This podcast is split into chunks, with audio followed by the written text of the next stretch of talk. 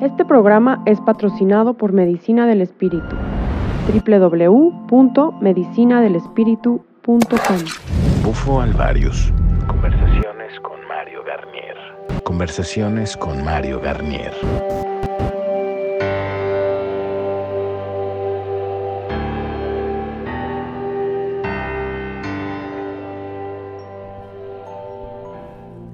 Para Medicina Sagrada CDMX, un podcast más y bueno, compromiso con la comunidad. Cuando hay algo interesante que contar, prendemos grabadora. Cuando hay un testimonio, alguna idea. Y bueno, pues les cuento que hoy es de noche, nos encontramos en Gómez Palacio, Durango. Eh, estamos en el norte del país de México, para los que nos escuchan de fuera. Y eh, estoy aquí visitando a un proyecto que es un piloto mundial, donde se ha integrado eh, las técnicas de los 12 pasos de alcohólicos anónimos con el uso de estas moléculas poderosísimas y eh, nos encontramos en una colonia, este, ¿cómo se llama esta colonia? 5 de mayo. La 5 de mayo, ¿está duro aquí o qué? Sí, algo. sí, muy, muy fuerte esta colonia. Bueno, pues aquí nos encontramos, pero eh, estoy con Blanca y decidí grabar eh, porque bueno, es importante. Hay, hay una. Hay como una gran inquietud en la comunidad y la gran pregunta de si la medicina del bufo alvarius realmente cura las adicciones. Y tu testimonio es un testimonio muy valioso porque incluye lo que fue la toma de la herramienta, más la terapia de los 12 pasos, más un montón de trabajo individual que has hecho. Eh, vamos a empezar a plantear un poquito dónde estamos. Eh, eh, siendo francos, nos encontramos en un lugar que fue asolado en su momento por la guerra del narcotráfico. estamos en una ciudad que es fue área de conflicto donde, nos encontramos eh, con falta de oportunidades, eh, donde nos encontramos con los niveles de drogadicción eh, probablemente más altos del país, donde tenemos unas tasas de suicidio altísimo. Y bueno, aquí nace el plantar la semilla de este proyecto y al final, cuando hablamos de proyecto, suena muy impersonal. Cuando hablamos de personas, aquí con ustedes está Blanca. Blanca es parte de este proyecto piloto y vamos a platicar. Blanca, ¿cómo era tu vida antes de, tener contacto con la molécula del 5-meo? Mi vida antes de, probar el sapo este, era un poco descontrolada. Ya pasaron ahí los gangsters, ya se nos quedaron viendo feo.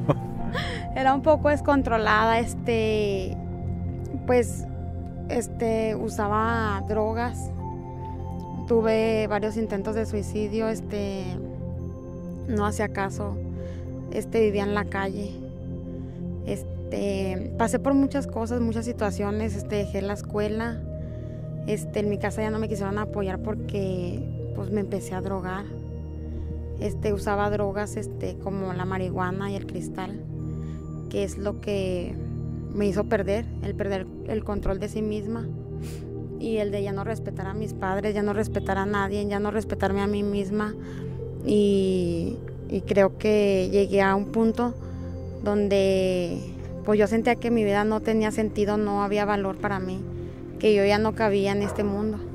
Eso es lo que, bueno, lo que pasaba antes de... Tú estabas entonces en situación de calle.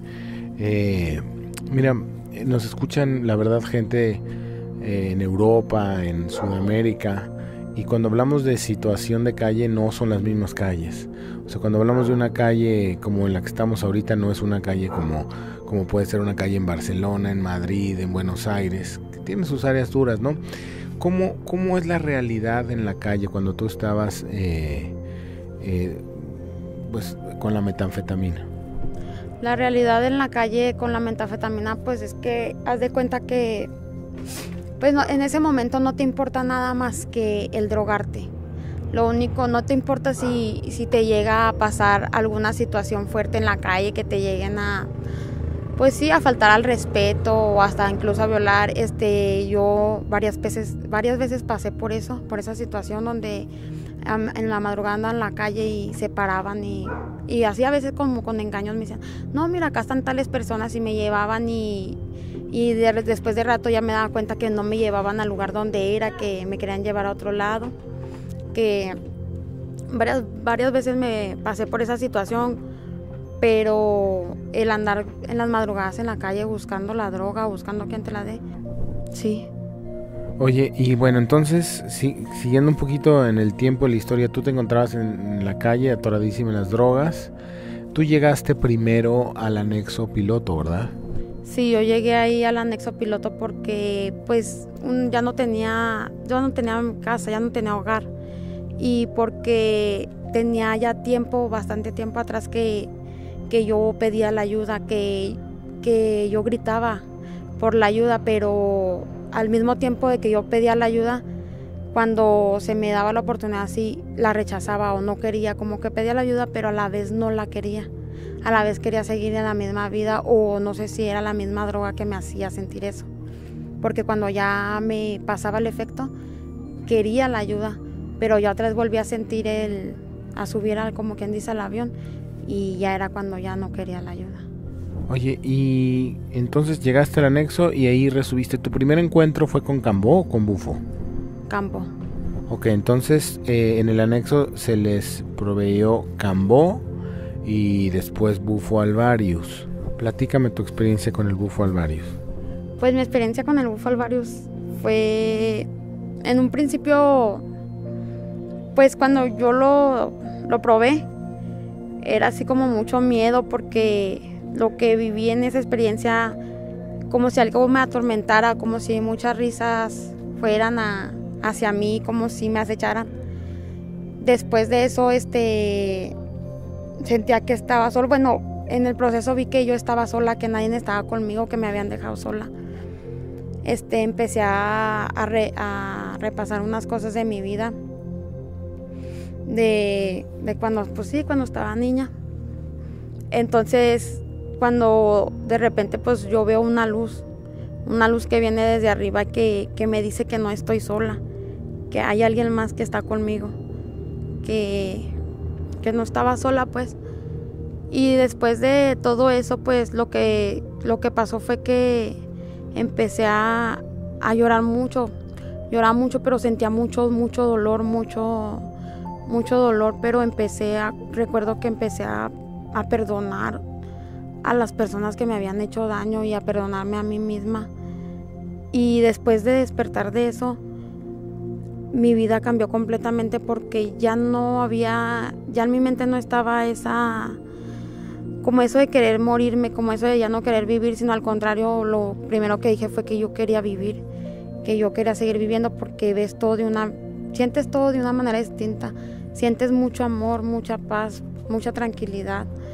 Este, sí es como algo que te duele, pero al final de, todo eso es algo puro, es algo que te llena de amor, que pues ya no importa lo que, lo que haya pasado atrás, lo que importa es el, lo que viene en el presente.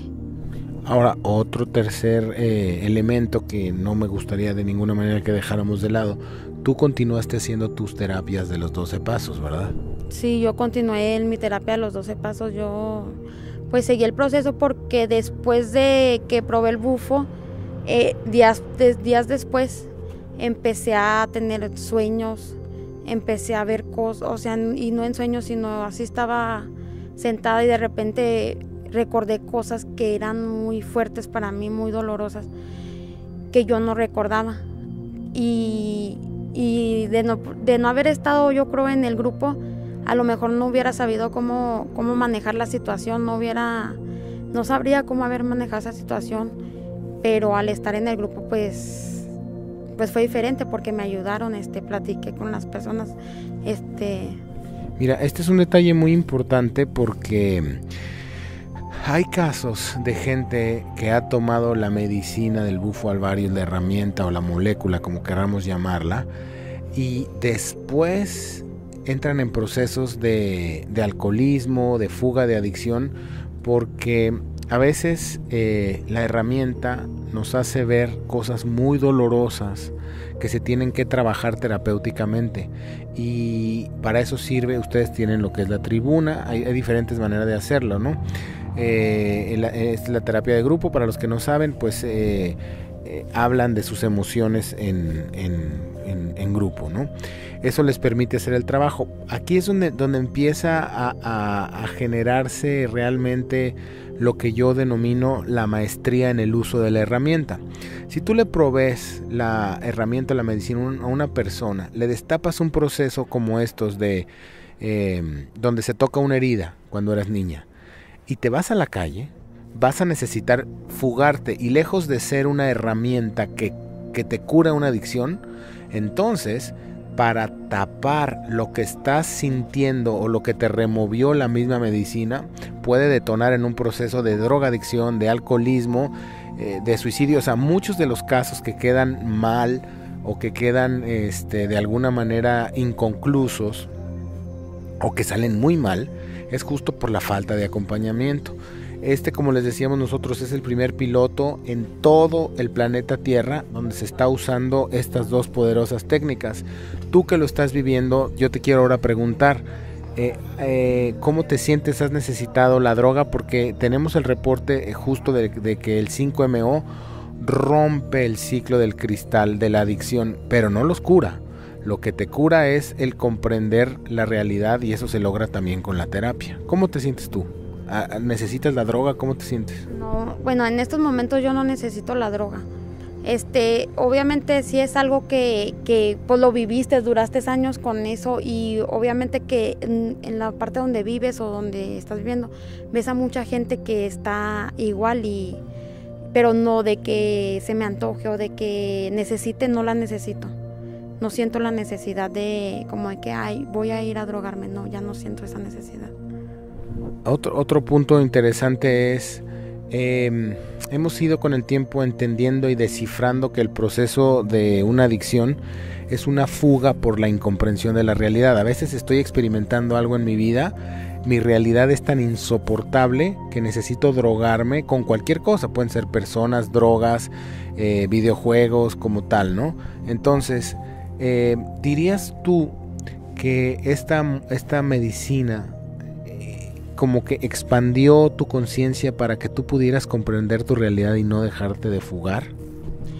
Pues sí, bueno, para, para mí en lo personal sí expandió un poco más mi conciencia porque, porque vi las cosas de otra manera, ya no vi como si cuando me, me dice algo mi mamá me, es como si me estuviera atacando, no, ya no lo vi así, ya lo, ya lo vi de otra manera, ya comprendo las cosas de otra manera. Pues siento que sí se expandió algo en mi conciencia. Sí, bueno, al final eh, pues e, es, eso y nos ayuda a comprender la realidad de alguna manera. A ver, eh, el programa piloto inició con siete, con siete compañeros y compañeras. Eh, pueden, bueno, puedes decirme si han recaído, si alguien, este, cómo van en esa parte. Pues que yo sepa, hasta ahorita no, no ha habido de eso. Ok, y otra, otra otra parte que quería yo eh, como tocar el punto. Eh, si alguna persona está escuchando este audio que se encuentra atrapada en, este infierno del que hablabas del cristal, ¿qué le dirías tú? Pues yo les haría la invitación, pero a, pues sí, a, probar las medicinas o a que si quieren salir de este mundo, pues que, que sepan que está esta herramienta pues poderosa, como dicen, que no hay ninguna otra cosa que te, que te vaya a ayudar a, dejar esto, porque yo intenté todo, intenté muchas cosas y nada me ayudó más que esto, que fue el cambo y el bufo. Y la terapia, diría yo. Ya también, la terapia también tuvo mucho que ver. Porque, bueno, digo, siendo muy francos, tú eres bendecida porque has tenido, eh, pues de alguna manera, las medicinas y la terapia y te han, este, te, te cobran ahí o cómo funciona. No, no hay ningún costo. Bueno, a mí no, no hubo ningún costo. Creo que no hay ningún costo. El costo es quererse mejorar, ¿no? Eh, bueno, lo que te decía que es que es muy importante que tú eh, que has estado sido parte de este programa piloto, eh, pues mira, muchas personas escuchan y dicen yo me voy a fumar unos unos fumes de bufo alvarius y con eso me voy a curar. Es importante que sepan que que quien les venda o que quien les diga eso, que nada más por fumar eso van a curarse, no es verdad. Que esto es parte de un tratamiento integral que si las personas andan por ahí por las calles prendiendo pipas de bufo alvarius y prometiéndole a las personas que se van a sanar por, por pegarse de una pipa del bufo alvarius, que tampoco es una realidad, que tampoco es una herramienta mágica, que tú me imagino que has estado haciendo horas y horas y horas de terapia posterior, que es lo que te ha permitido de alguna manera mantenerte en pie, ¿no? Sí, este, yo, yo, yo opino que esas personas que te dan este, por decir así en la calle o que te dicen, que vamos a tener una ceremonia y ya al día siguiente, pues ah, ya te vas a tu casa, ya tú sabes cómo le haces. Creo que eso no, no, no creo que funcione porque no sabes, no vas a saber cómo controlar lo que vas, lo que viene después. Creo que las terapias te ayudan demasiado para comprender la situación, para comprender pues tus situaciones. Ya por último, eh, solo para terminar de generar un puente de comunicación con personas que están escuchando este, cuando tú hablas de que sucedían cosas eh, extrañas después de la toma, que fue lo que trabajaste, ¿qué tipo de cosas sucedían? Pues cosas extrañas a mí, como fueron, fueron sueños. Fueron sueños y, y después este, sentir la misma sensación de que sentiste cuando te lo dieron, pero después de eso, sin que probaras la medicina, este, sentía la misma sensación o, o en meditaciones que hacías, bueno, que yo hacía, sentía la misma sensación. De hecho, este, tuve, le platicaba a mi mamá que, yo, yo la escuchaba cuando estaba embarazada de mí y mi mamá me dice, lo que tú me estás diciendo es verdad, o sea, lo que tú me estás diciendo, sí, yo te lo dije cuando yo estaba embarazada ti y fueron cosas que yo vi después de, de la medicina. Es que aquí hay otro tema que me hay que acotar. Ya, ya, yo quería llegar a este punto de las reactivaciones. Eh, las reactivaciones al final es el cuerpo ya educado para poder entrar en estos a nivel químico para poder entrar en estos estados avanzados de conciencia y, si a ti te agarra una reactivación en la calle sin guía sin apoyo sin eh, sin el soporte de un grupo de un terapeuta de un así puede llegar a ser muy traumático no sí yo digo que sí porque sí, sí están muy fuertes, o sea, no es, no es lo mismo, pero sí están muy fuertes y, y te da miedo, porque entras en pánico, entras este, así como, pues, en desesperación, entra mucha desesperación y, y tienes las personas adecuadas pues, en el grupo que te pueden ayudar para que no, pues sí, no cometas algún error o algo así, porque a mí me pasó eso entré en un, en un ciclo así como de, de, varios días donde yo estaba muy desesperada y de no ser por mi padrino, pues yo creo que hubiera cometido otra, pues otras cosas. Bueno, pues muchísimas gracias, muchísimas gracias por compartir, por compartir tu historia. Eh, mensaje final. Es más, te voy a hacer una última pregunta y quiero que me contestes sin rebuscarte lo que salga del corazón.